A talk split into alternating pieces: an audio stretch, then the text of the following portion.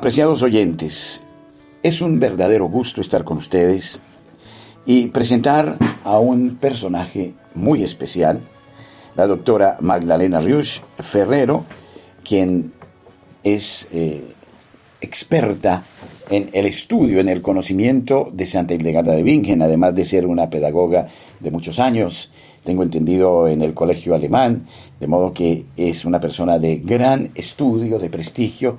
Ella es también apóstol y voluntaria de la Basílica Mayor de la Sagrada Familia en Barcelona, de suerte que mm, vamos a conocer a un personaje extraordinario, además de ser una eh, expresión de la sencillez, de la bondad, del cariño que nos acoge en su casa.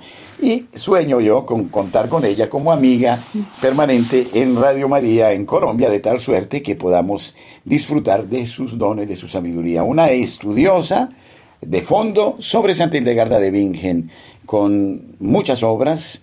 Eh, tengo en mis manos una de ellas. Eh, la psicoterapia de Santa Hildegarda de Bingen. Tengo como la idea que este libro ya también lo están difundiendo en América Latina. Puede ser, puede ser. Librerías Paulinas, me parece que sí. De todas maneras, eh, verdaderamente, eh, queridos oyentes, es un gran honor. Un gran honor estar aquí y contar con tan querido personaje y nosotros que somos ahora amantes de Hildegarda de Bingen, yo debo confesar, porque me ha seducido cada vez más esta gran santa. Doctora, qué gusto, y entonces, por favor, cuéntenos algo de su vida, porque creo que por ahí comienza esta apasionante historia. Doctora, mucho gusto, gracias por estar con nosotros. Gracias por la presentación y por todas sus palabras, padre. Bueno, eh, sí, realmente estoy dedicada plenamente casi al estudio de la santa y todo empezó en el año 2016. Yo me jubilé en el 2015 y en el 2016 caí gravemente enferma eh, en uno de los hospitales de Barcelona. Me desahuciaron, me dijeron que no sabían qué tenía, que no me podían ayudar después de estar una semana ingresada. De allí me pasaron al Hospital de San Pablo. Del Hospital de San Pablo, allí sí que los médicos me detectaron una enfermedad de que mi cuerpo creaba unos anticuerpos que atacaban mis órganos internos. Esto llevó a, que, a una situación de mucha gravedad. Estuve dos días en estado de coma, y, pero los médicos mm, tenían un tratamiento muy fuerte de mucho antibiótico, de 10 antibióticos diarios que realmente pues me fue, fue efectivo porque cambió la situación, pero claro, como pueden comprender, un cuerpo recibiendo tanto antibiótico, además yo ya me había jubilado, con lo cual ya rondaba los 66 años. Eh, entonces, pues bueno, sí, salí de la gravedad, pero mi cuerpo quedó hecho una destroza, un, trapo.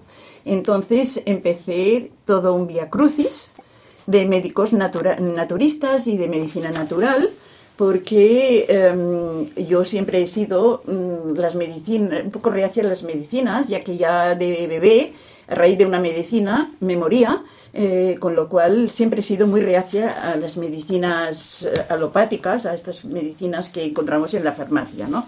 Entonces, eh, empecé un, todo un vía crucis, todos los médicos que me decían que, eh, que podían ayudarme, o la gente que me eh, aconsejaba algún, algún doctor, algún médico, allá que me iba yo, y, pero nada, de nada, de nada me servía, padre, nada. Eh, yo seguía igual o peor. Entonces, incluso hubo un médico que se basaba todo su tratamiento en avena. entonces, avena, avena, y resulta que yo eh, eh, me, sentía, ¿sabe? Como una rueda que tiene un pequeño agujerito y va perdiendo el aire poquito a poco, pues yo sentía que la vida se me iba así. Bueno, eh, fue un vía crucis sin ningún resultado positivo. Un día, un día de San Jordi, aquí en Barcelona, pues hay la costumbre de celebrar como patrón de, la ciudad y de Cataluña en la Diada de San Jordi, y se, es un día que se ponen libros en, las librerías, se, se ponen puestos fuera de la calle, los libros son más baratos, la gente mm, da vueltas por Barcelona comprando libros.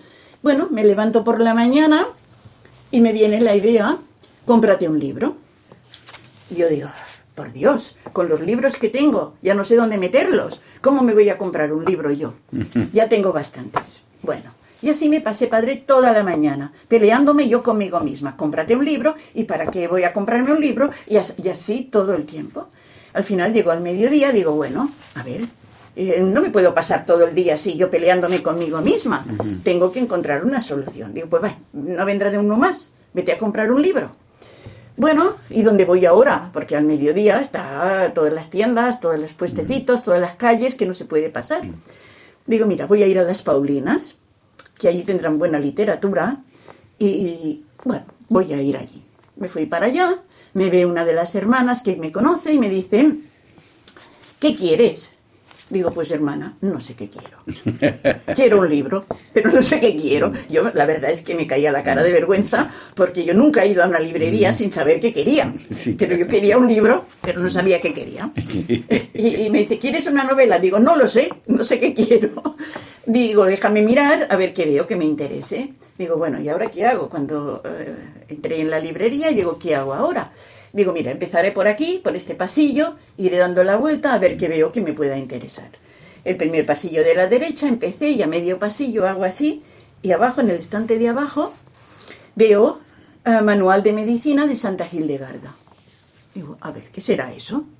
Cojo, lo abro, busco, y me empezó a entusiasmar.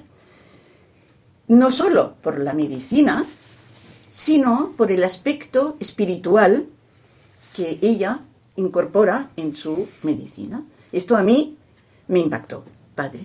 Entonces, eh, digo, bueno, y detrás había la dirección de Zaragoza, que ahí pues hay una tienda online donde se puede comprar los productos online y demás. Me compré este libro y empecé a, pedir em, productos a, la casa de Zaragoza y, y empecé el tratamiento fue empezar el tratamiento, poquito a poco, poquito a poco, ir mejorando.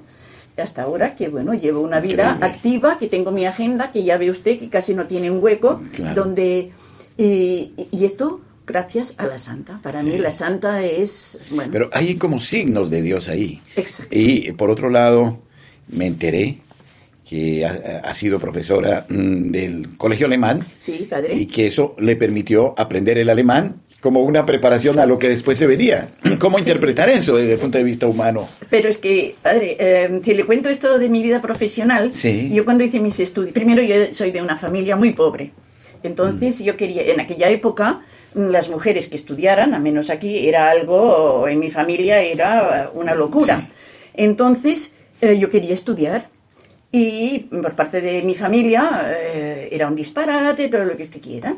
Pero mi padre y mi madre me dijeron, sobre todo mi padre me dijo, si tú quieres estudiar, yo trabajaré todo lo que sea necesario para que tú puedas estudiar. Él era mecánico, me iría a dos talleres, uno por la mañana y otro por la tarde, para que tú puedas estudiar.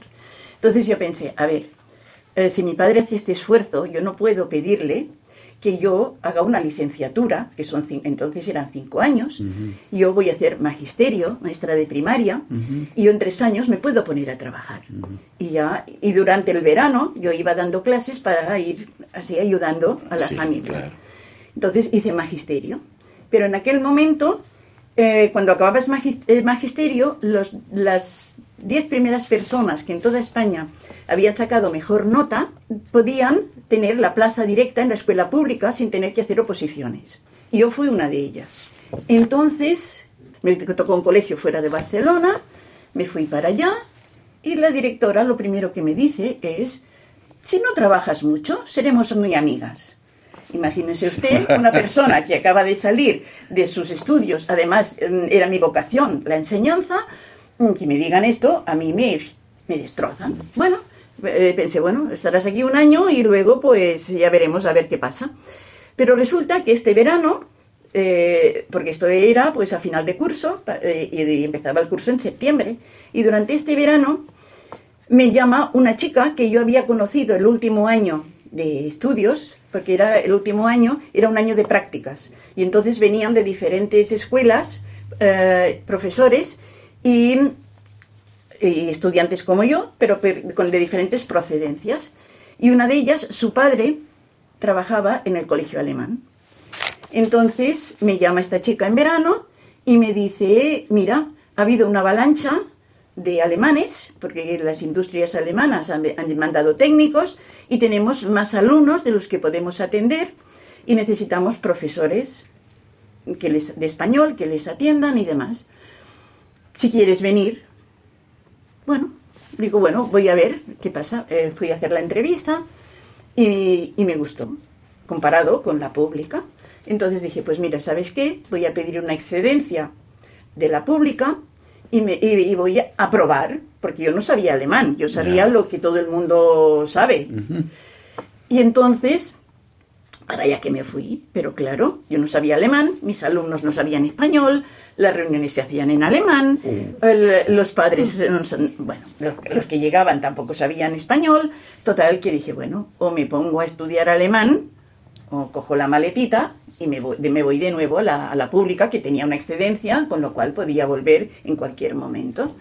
Pero como me gustaba el ambiente, me gustaba el lugar, me gustaban los, los alumnos, la relación con los profesores, eh, con la dirección, todo esto me gustaba, pues decidí seguir allí. Y, bueno, me puse a estudiar alemán y, y bueno, y he estado 42 años en la escuela alemana. Bueno, de modo que ya había una plataforma el alemán fundamental. La prueba viene y pareciera no casual, encuentra eh, su libro y de ahí para allá, ¿qué sucede después? Después, para allá, pues entonces yo empiezo a, practicar, a tomar la medicina de la santa, pues me empiezo a sentir mucho mejor, entonces empiezo a buscar libros en alemán de la santa, eh, entre los que ya se ha escrito, pues eh, el libro de Lescibias, eh, el, libro de los méritos de la vida, de, en medicina, pues la física, el libro de Causa y Curae, la física que es el libro de la medicina sencilla, y Causa y Curae, que es la causa y los motivos por los cuales enfermamos. Y bueno, ahí empiezo yo mi estudio y, y demás, teniendo siempre en cuenta que la, medicación, eh, eh, la sanación con la santa no se basaba únicamente en estos productos que yo conseguía que me mm. ayudaban físicamente, sino básicamente en tres cosas fundamentales. Ella dice que tenemos que sanarnos con todo lo que el Señor ha creado. Por tanto, ahí hay todo un abanico de medicaciones que ella recomienda según el caso y según cómo se trate. La alimentación, que ella nos da unas pautas de alimentación muy distintas a las que estamos acostumbrados. Y después, el alma. Ella nos dice que si no sanamos el alma, no sanaremos. es decir, un concepto de una, de una ah, medicina integral. Exacto. Yo siempre digo que es un pack, ¿no? Un pack en el que hay la alimentación, la medicación y el alma. Y que el alma es el primer eslabón, es lo más importante, porque ella nos dice que si no sanamos el alma, podremos mejorar nuestra, nuestra salud, pero que la enfermedad volverá. Y el alma es el punto de partida donde tenemos que trabajar, donde tenemos que mejorar. Entonces nos establece 35 pares de vicios y virtudes que corresponden a las 35 vértebras de la columna vertebral. Y en función de qué vicio o virtud tengamos, así enfermaremos aquellos órganos enfermarán y nos producirán pues las enfermedades relativas a estos órganos, ¿no? Claro. Entonces, para mí es, es, este concepto lo que eh, a mí me entusiasma de la santa y que bueno, que voy día a día pues trabajando, estudiando y, porque es, es inmenso, es eh, el legado de la santa es extraordinario y es inmenso, padre. Hablar de Santa Hildegarda de Bingen, usted lo dijo, es bastante eh, complejo. Sí, muy complejo. Porque eh, no es solo hablar de las medicinas, no caigamos en la tentación de pensar qué me es útil para mí, pero sin un compromiso serio con eh, lo que es la experiencia mística de Hildegarda. Usted me corregirá, pero Hildegarda tiene una visión global, ¿no? De lo eterno y de lo temporal, ¿no? Sí, sí, sí. De suerte que... Mm, como que el hombre ha sido hecho para la bienaventuranza, para vivir en el amor de Dios, Y así fue hecho desde antes del pecado original. Sí, exacto. Y todo lo que está en el cosmos está al servicio del hombre, dijéramos, ¿no? Sí. Entonces, eh, ¿por qué no nos habla un poquito, doctora, de esta unidad de, lo teológico con lo práctico, diríamos, de lo divino con lo humano en Hildegarda? Eh, ella, por ejemplo, una de las visiones que tiene y que, y que nos plasma y nos deja plasmado es el universo, el cosmos, con los cuatro elementos fundamentales, ¿no? La tierra, aire, agua y fuego. Y ella nos dice que estos cuatro elementos están en nosotros. En el centro de este cosmos está el ser humano. Entonces, este, el ser humano recibe de estos cuatro elementos en forma del aire que respiramos, la sangre que circula por nuestro organismo, nuestros músculos, nuestro cuerpo, etc. Entonces yo definiría un poco esta relación como el equilibrio. Para mí la, la palabra clave de Santa Hildegarda es equilibrio. Es decir, ni una cosa en extremo ni la otra en extremo. Esta relación con el cosmos tiene que estar equilibrada, porque nuestra energía, nuestra vida, procede de Dios, procede de este cosmos. Y, nuestra relación tiene que ser intensa y equilibrada con, con, la relación en este cosmos. ¿no? Y eh, eso querría decir, no lo sé, que si en el ser humano hay una disposición de apertura total a Dios y de entrega, ¿eso también repercute en el cosmos? Evidentemente, evidentemente. Ella incluso dice, yo he leído en alguno de sus libros, que repercute en las estrellas, incluso. Eh, depende de, cuál es nuestro comportamiento y nuestra relación con Dios y con todo el universo, porque claro, formamos parte de este universo, pero como elemento central. Sí. Y... Eh, sí, porque por ejemplo los japoneses, apartándonos un poquito de Hildegarda, han descubierto que el agua tiene vida y tiene memoria. Eh, se han hecho experiencias eh, donde hay odio, el agua toma una forma eh, muy como dramática, diríamos, o donde hay amor.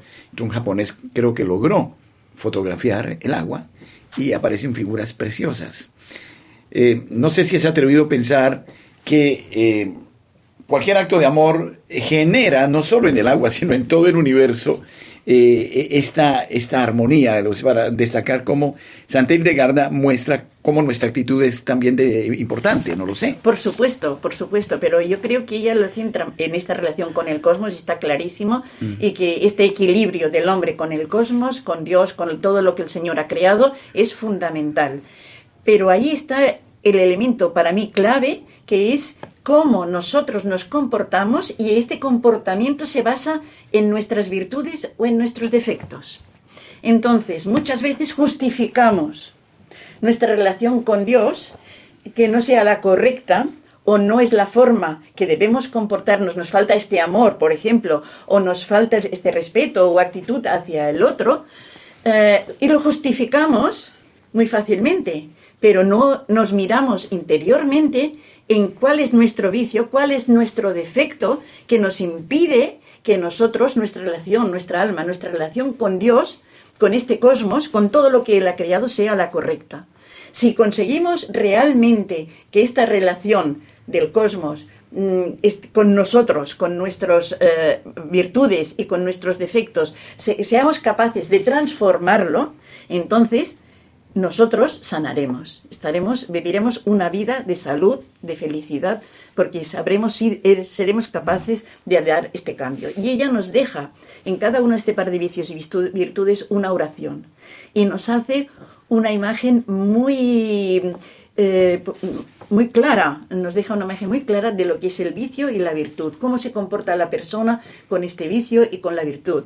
Por ejemplo, en, el, primer par, que es el amor a las cosas divinas o el, amor a las cosas terrenas, ¿no? ¿Cómo ve ella este amor a las cosas terrenas?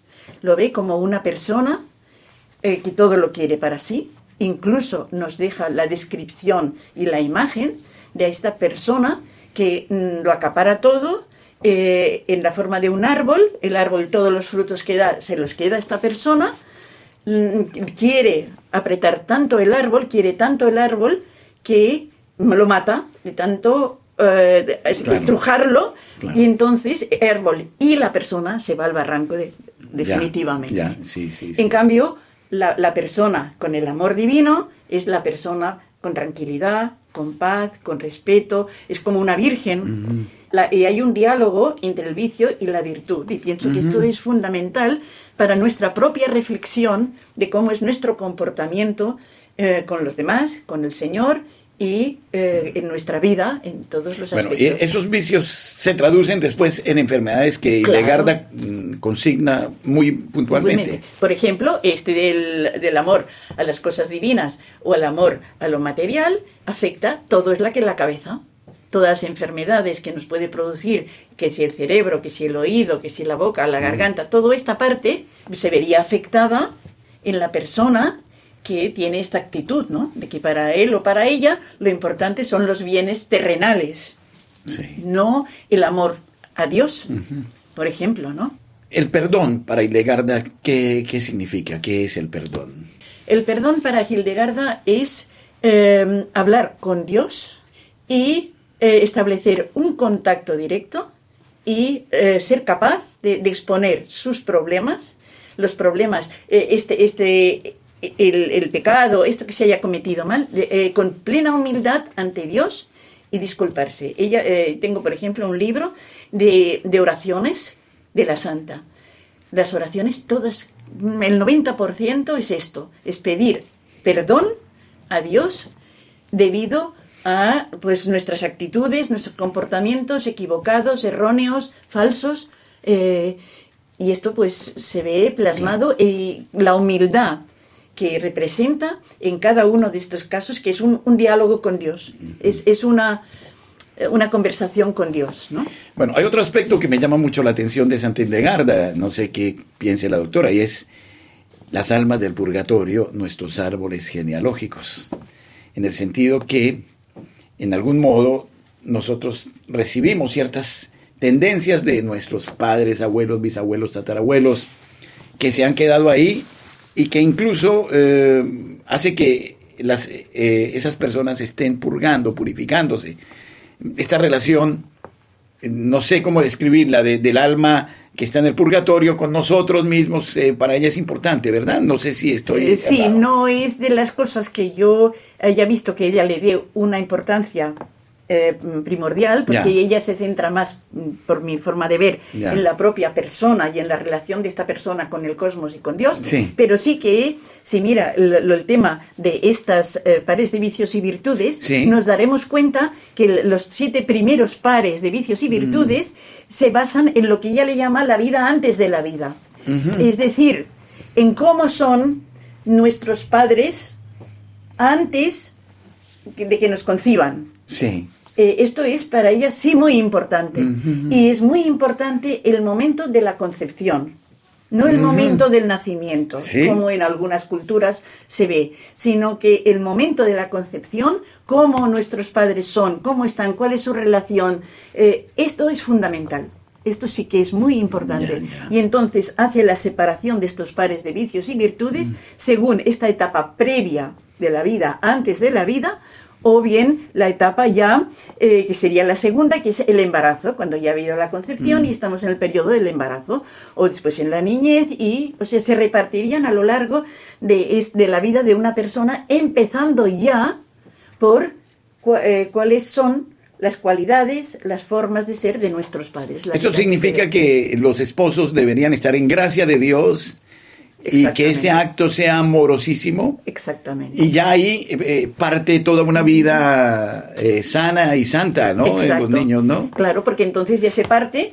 Eh, si los padres están en esta situación, ya el niño recibe en el momento en que se le infunde el alma ya unas virtudes que evidentemente su vida será muy diferente al hijo que no es deseado o que recibe, ella por ejemplo habla de cuando los, eh, los padres pues se pelean y encuentran la solución, pues mira, vamos a tener un hijo, a ver si así se arreglan los problemas. Lo que se hace es complicar los problemas, porque el niño que nace mm, no tiene eh, este trasfondo, este, este alimento anímico que sí tiene cuando los padres están en gracia de Dios, están, tienen una relación correcta y es un acto de amor realmente, ¿no? ¿Cuánto habría que hacer en esto? Esto ya es medicina preventiva, en el es sentido de que habría que enseñarlo a los novios, a los padres, A todo, así eh, este, este momento fundamental de la vida, ¿no? Exacto. Pero es que si usted se fija, la, la medicina de la santa abarca todos los aspectos. Sí. Todos los aspectos. Pero no solo la medicina, sino lo que ella es, lo Sí. que ella ha representado. Eh, Aparte de que ella eh, se consideraba iletrada, pero además lo- todo lo que nos ha dejado, porque eh, estamos hablando de una eh, monja, de una religiosa benedictina del siglo XII. Sí, claro. ¿Y cómo, doctora, se explica que ella haya eh, sido médico, eh, predicadora, profetisa, música, artista, y, y- y luego, ¿cómo se explica eso? Bueno, Una- ella nos mujer? lo dice ella misma. Ya. Yo he leído eh, y tengo algunas notas autobiográficas de ella, que ella dice que cuando estaba en el vientre de su madre recibió una luz que jamás la abandonó. Este es el primer punto. Ella desde los tres años tenía visiones. Se cuenta que en una ocasión ella iba con su niñera y vio pues un una vaca que estaba embarazada y empezó a explicar, a describir cómo sería el ternerito. La niñera dijo, pero esta niña qué fantasía tiene. Cuando nació el ternerito, era exacto, con todo tipo de detalles, como había ella descrito. O sea, ella tiene visiones desde su tierna infancia. Ahora, se encontró que esto le traía problemas, porque claro, los demás no veían lo que ella veía, eh, los demás no percibían su percepción. Y entonces esto, ella, ¿qué hizo? Se cayó. Hasta que cuando tenía cuarenta y tantos años, Pasaron 40 años. 40 años de, de silencio. Ella estuvo en el monasterio de Disibodenberg, que allí estuvo a, eh, a cuidar, o sea, la cuidaba um, Jutta al principio, y fue la única que se dio cuenta de que allí en esta niña había algo especial. Pero ella pasó 40 años eh, y pasando enfermedades, porque su salud no era bollante. Y mm, hasta que a esta edad eh, tuvo una visión y el Señor le dijo, Escribe lo que ves y oyes, pero una orden así tajante.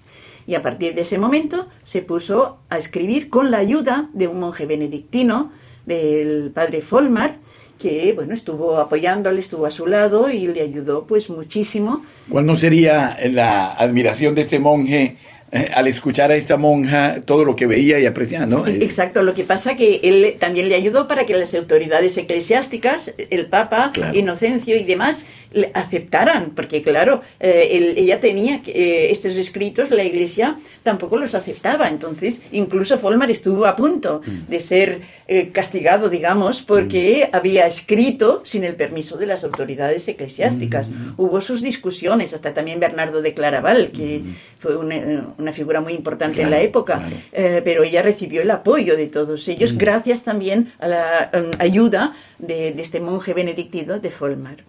También me gustaría comentar algo con respecto a los diferentes, eh, mm, digamos, aspectos polifacéticos de la santa. Sí, claro. El tema de la composición musical. Sí.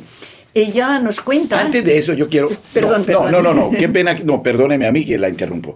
Eh, mm, a, a propósito de la composición musical, yo tengo como una... Esto es una teoría mía, no sé para que la doctora me ayude a enderezarla, a enriquecerla. El, eh, el mundo se rige por la matemática, ¿verdad?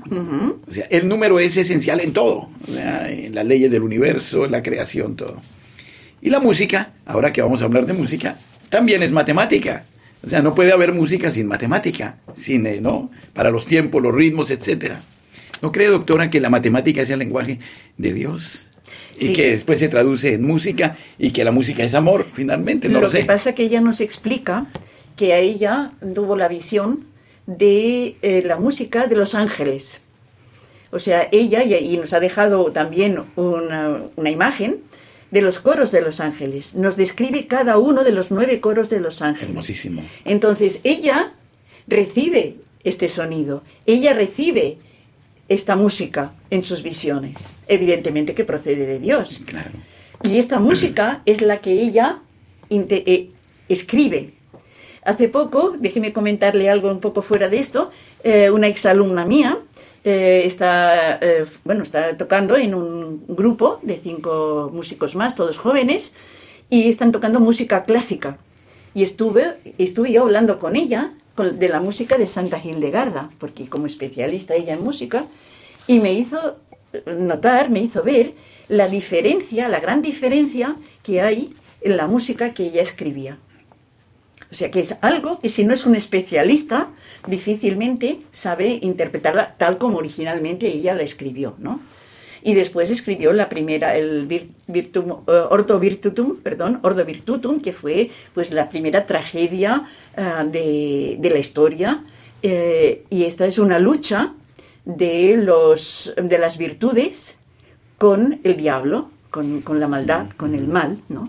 Y, y pues, viene representado eh, en esta obra. Qué maravilla.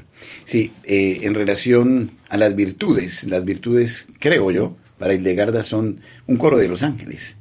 Eh, son las virtudes, ¿no? uno de los coros. Eh, creo que no, creo que ella, al menos en lo que yo he visto de la y en lo que yo he estudiado de, esta obra, em, ella está representando cada una de las virtudes, no los ángeles, sino incluso tiene una imagen en la que vemos como figuras femeninas las diferentes virtudes con sus eh, cada una lleva algo especial que le diferencia de la otra según la virtud que está representando. Sí, yo decía en el sentido que mm, los vicios son como ángeles caídos ah, y las virtudes son los ángeles obedientes. No sé si hay alguna eh, relación. Eh, bueno, ella no establece esta relación. Ya, ya. No bueno, al menos en lo que yo he estudiado y en lo que yo he leído, no, mm. establece esta relación, ya. pero sí en nuestras vidas, ¿no? O sea, lo que yo, la relación que yo he visto con lo que ella nos cuenta de los ángeles es más la relación desde el punto de vista musical. Ya, ya, ya, ya. Eh, evidentemente que hace una descripción de cada uno de estos tipos de ángeles y cuál es su misión. Esto también.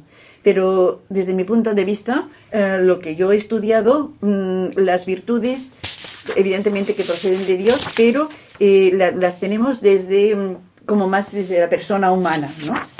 Sí, sí, sí, claro, claro. Bueno, este libro, pues la psicoterapia de Santa Hildegarda de Bingen eh, ¿Por qué se llama psicoterapia? Es, eh, porque este sería un término más moderno, de pronto nos sonaría a Freud o a Jung o a esta cosa, ¿no? Sí, este libro lo ha escrito el doctor Estrello. el doctor Estrello se le considera hoy en día, entre los médicos hildegardianos y el mundo de Santa Hildegarda, el papa, ¿no? De Santa Hildegarda. Sí. Porque, bueno, el, proceso de reencuentro, digamos, de, de, la medicina de Santa Hildegarda o del legado de Santa Hildegarda, tenemos que buscarlo a principios del siglo pasado con el doctor Hechka, que con la guerra mundial pues no tenía medios, no tenía cosas para salvar a la gente y entonces pues eh, empezó a aplicar la medicina de Santa Hildegarda. Su sucesor es el doctor Strelo, mm, tiene ochenta y tantos años, pero está como un joven. Eh, y se le considera que es el, como el papa de la medicina de Santa Hildegarda. Entonces, él eh, del libro de los méritos de la vida, que es donde ella nos explica todos los pares de vicios y virtudes, los ha, digamos, sintetizado, los ha puesto juntos, porque en el libro de los méritos de la vida vienen en diferentes apartados, eh, no están estructurados para que nosotros, en nuestra época, en nuestro tiempo, nos sea mucho más fácil. ¿no? Entonces él ha escrito este libro en alemán eh, y supongo que el título lo, lo, ha sacado como un nombre o una palabra más actual y además porque realmente es el aspecto anímico de, de, la sanación o de la vida, ¿no? Este es un libro muy práctico, ¿no? Este, es extraordinario, padre. Sí, es sí, extraordinario. Es de, de, eh, fácil, eh, no digo fácil lectura, bueno, a lo mejor sí, porque no, no, no, lo he leído. No, no, no, no es de fácil lectura. Yo siempre aconsejo, porque hay gente que lo ha comprado y me dice, oh, es que no puedo llegar más que aquí o hasta allá. Digo, es que no es un libro para leer como una novela. Sí. Desde mi punto de vista hay que leer la primera parte y cuando se llega a este esquema de, de los vicios y virtudes, de qué órganos afecta y qué enfermedades produce, a partir de aquí es donde empieza para mí el trabajo intenso. Porque claro, mmm, si queremos realmente que sea útil, tenemos que trabajarlo. Claro, claro. No leerlo así como una novelita. Claro, Entonces, eh, para mí eh, hay que buscar con una reflexión muy profunda, muy sincera de uno mismo, ¿dónde fallo yo? No queriéndome justificar, sí, sí, sino sí. sincera. Y a veces también te puede ayudar el hecho de ver qué enfermedades tengo. Claro. Entonces siempre digo, coged dos, bueno, yo lo aconsejo así a la gente que me lo pregunta, eh, coged dos o tres vicios y virtudes, Mm. analizadlos, trabajadlos, orad lo que dice la santa de este par de vicios Mm. y virtudes. No hace falta que hagamos Grandes los, cosas. los, eh, los 35. Sí, sí, Que no vamos a poder. Claro, es que claro. incluso un sacerdote en una ocasión me dijo, es que tenemos todo. Digo, sí, claro, es cierto, lo tenemos todo. Sí, Pero claro, tenemos tanto los vicios como las virtudes. Hay algunas que las tenemos en mayor grado que otros. Esto es muy profundo porque, bueno, existe hoy una tendencia eh, de la renovación carismática, Ah, etcétera, que es orar, imponer las manos y la persona se libera. No, no. Yo creo que eh, esto es fuente de sanidad también, me Sí, parece. sí, sí. Pero es serio, esto es una confrontación con la realidad de la, de la propia, de la propia vida, ¿no? Exacto. eso. Entonces, en ese sentido, creo que esto va a ser de una gran utilidad para las personas, porque es muy práctico, ¿no? Sí, sí. Y merecería ser como, qué sé yo, seminarios o retiros de fin de semana, con el suficiente tiempo para trabajarlo, ¿no? claro, Me claro. parece, me parece Sí, que... sí, porque claro, lo, lo importante es ir trabajando. Ella nos describe el vicio, la virtud, nos describe cómo reacciona una persona que es iracunda, por ejemplo, o que eh, cómo reacciona, que dice, o por ejemplo, eh, ¿por qué tengo que yo eh, sacrificarme por otro si yo eh, tengo todas las cualidades? Porque, o sea, eh, ella expone muy cruel, muy claramente, más que cruelmente, ¿no? O sea, muy crudamente, diría Sí, yo, sí. eh, lo que, la forma de comportarse del, del vicio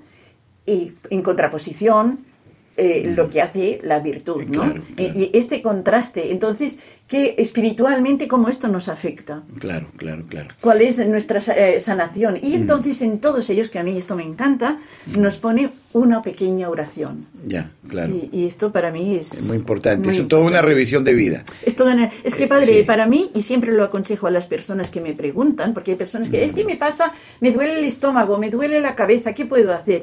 Yo siempre les digo, si queréis hacerlo de la santa, es un cambio de vida.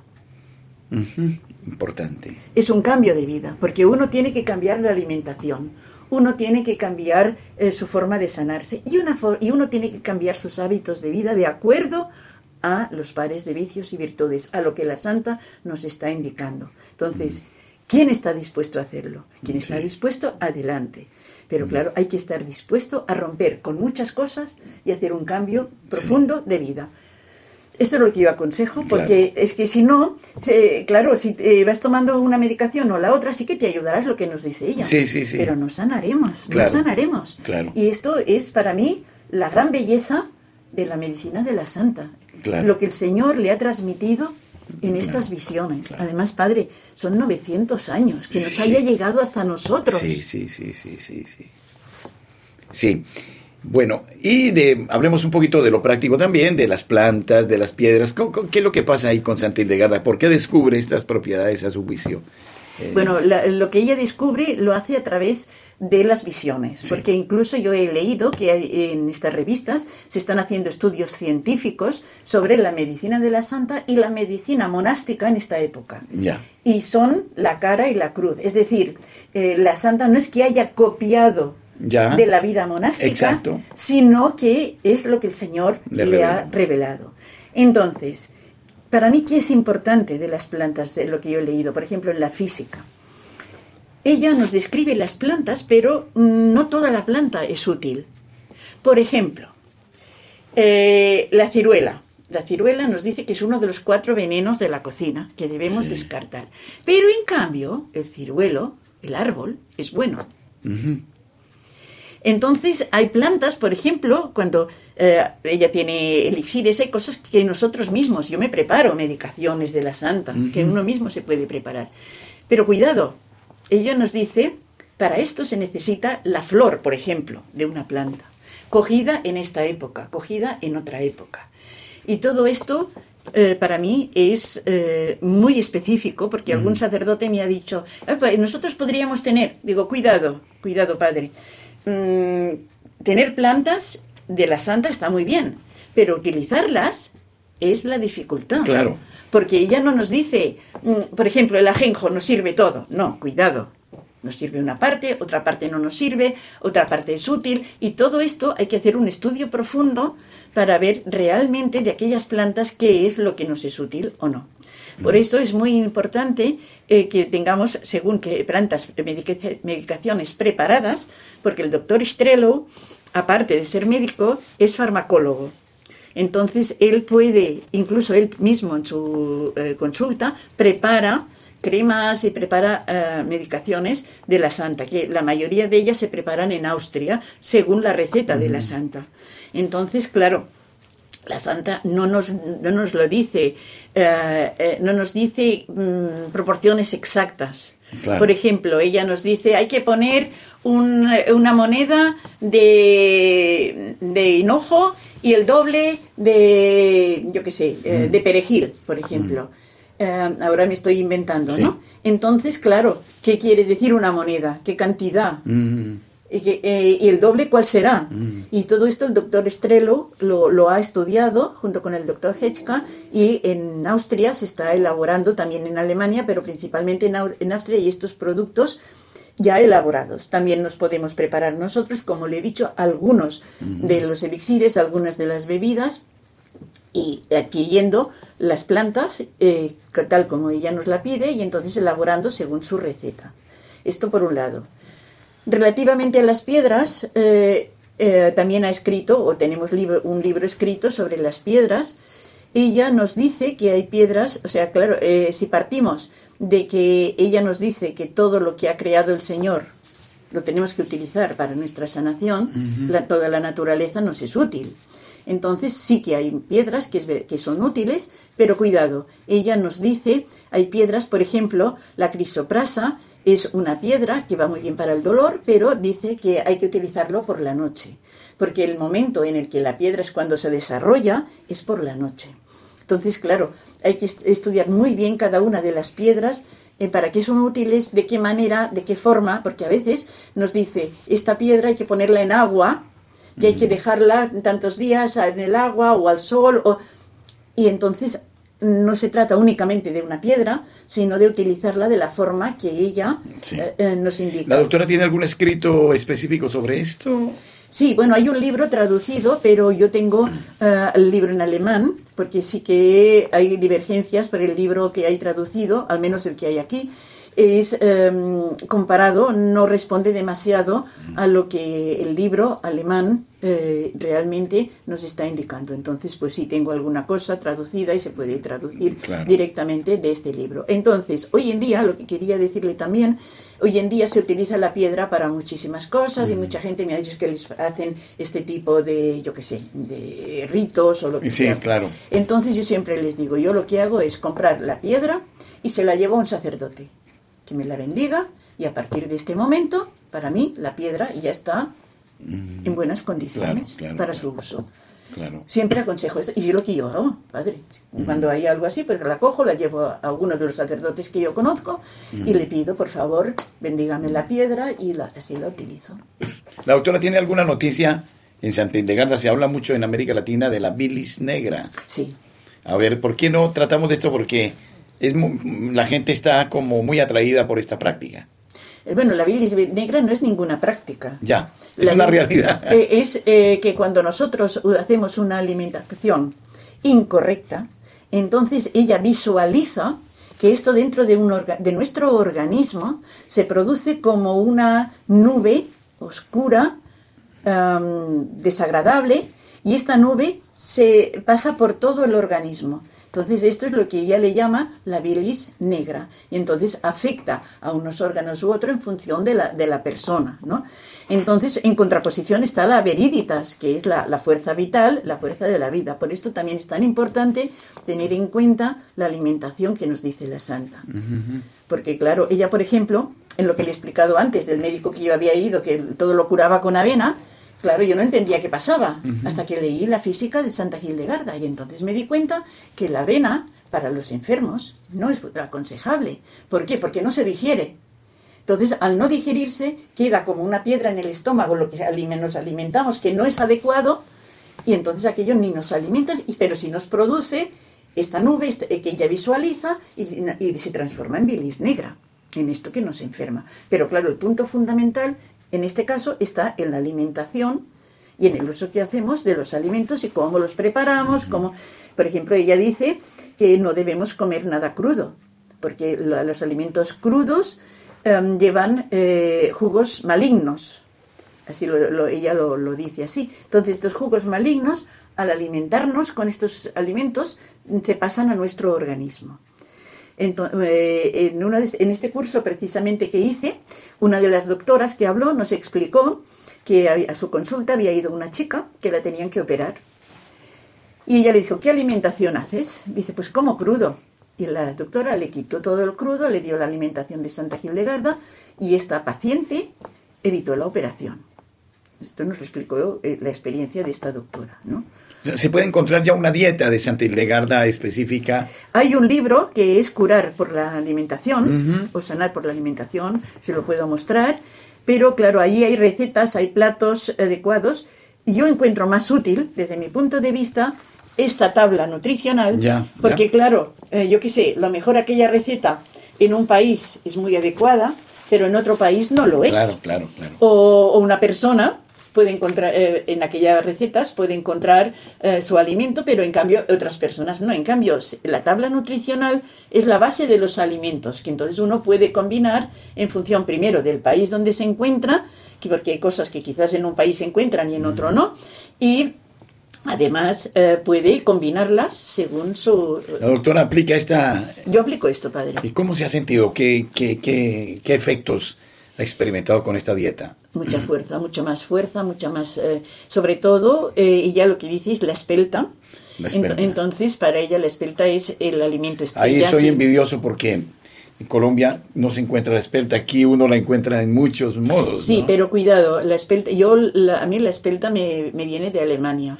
Yo la ah, compro en Alemania directamente del molino. No esto que se ofrece en los mercados por eh, acá. aquí. Bueno, sí que se ofrece, pero claro, la garantía ya, ya, ya. Entonces, claro, es muy importante. O en Casa Santa Gildegarda, que tienen la de Alemania, en casa en Zaragoza, ¿no? Ahí tienen la de Alemania. Entonces, ellos, mm, yo por ejemplo, pues me hago el pan. Me hago el pan de espelta. Entonces, mi alimentación se basa uh, cada comida, a ser posible, quizás en algún momento no puedo, pero a ser posible, todas las comidas introduzco espelta, sea en forma de pan, sea en forma de pasta, sea en forma de café de espelta, uh, de sémola de espelta, de copos de espelta, en la forma que sea, pero uh, procuro en todas mis comidas eh, poner la espelta. Evitar los cuatro venenos de la cocina, eh, que son las fresas, ciruelas, melocotones y puerros, esto lo he sacado, lo he, evitado de mi dieta. Después, mm, no comer nada crudo, o, lo o, bien comerlo un poco pasado por el fuego, sea el horno, sea hervido al vapor, sea hervido.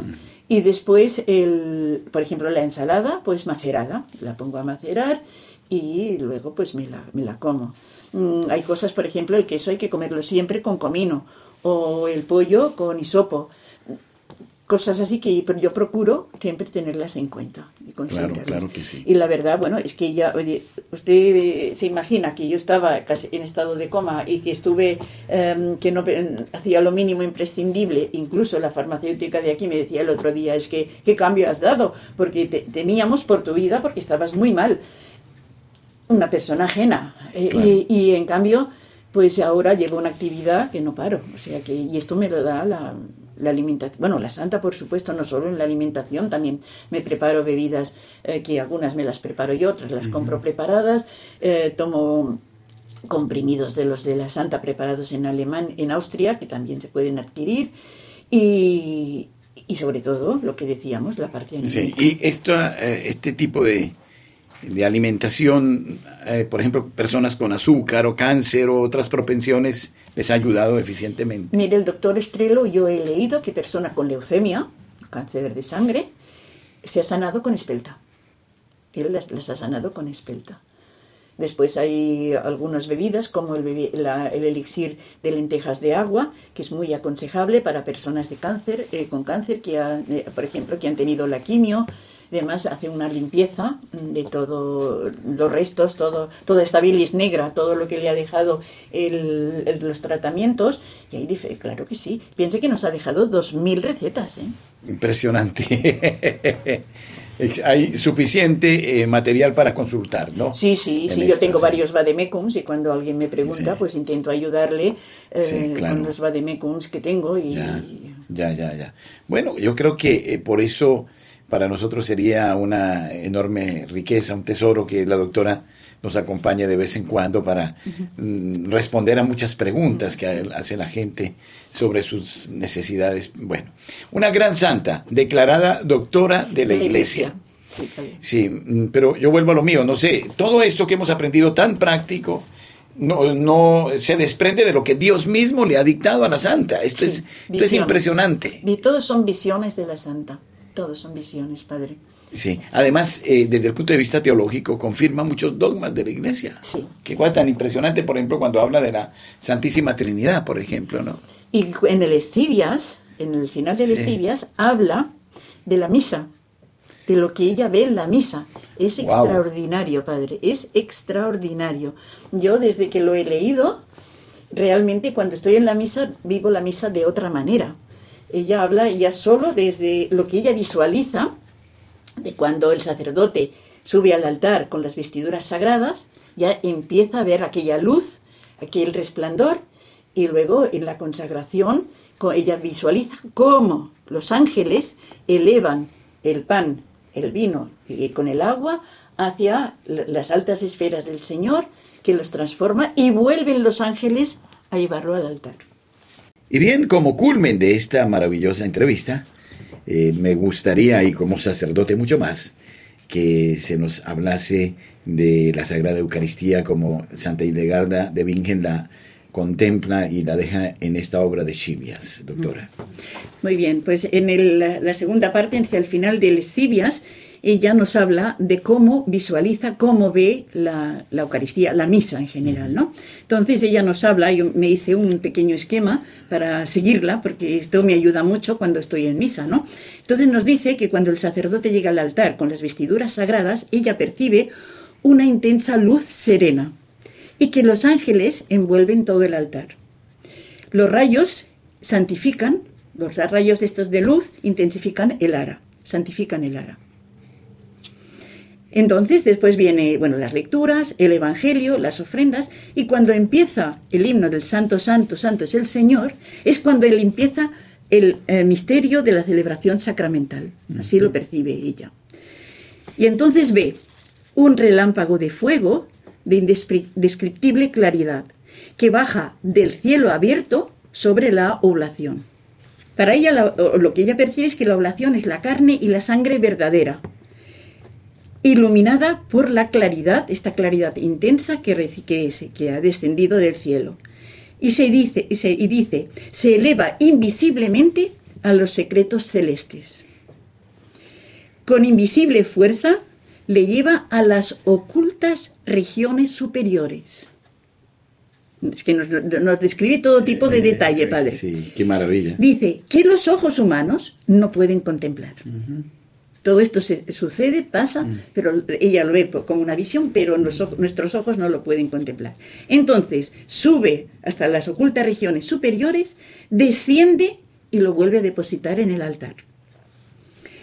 La ofrenda entonces ya se ha convertido en carne y sangre verdaderas. A los ojos de los hombres es simplemente pan y vino. Imposible ver con los ojos. Somos, ella dice, que no lo podemos ver porque somos podredumbre de estiércol. Lo dice fuerte. ¿eh? Entonces dice, la Suprema Majestad recibe la ofrenda y por admirable virtud la transforma en la carne y la sangre del Redentor.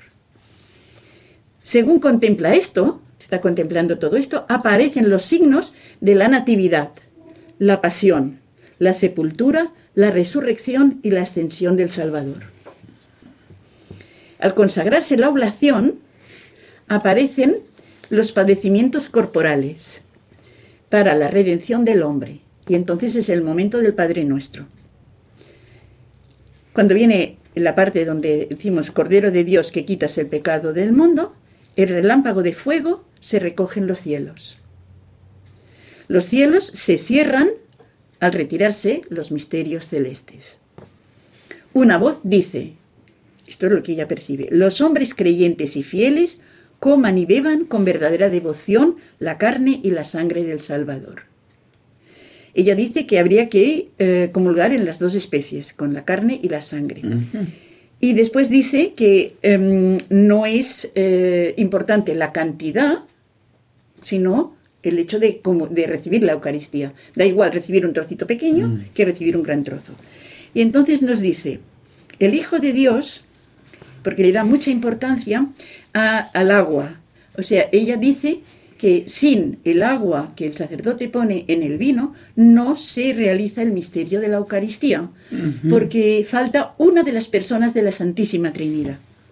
Entonces, el Hijo de Dios es el vino que se sentirá su divinidad y el agua su humanidad del Hijo de Dios.